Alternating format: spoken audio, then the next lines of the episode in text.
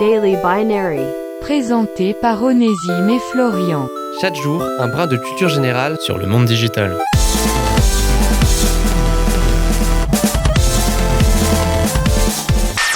Dans Daily Binary, on vous a déjà dit quel était le jeu vidéo le plus vendu de l'histoire. Mais est-ce que vous êtes déjà demandé quel était le premier jeu créé? Pour répondre à cette question, on va faire un petit détour à la toute fin des années 50.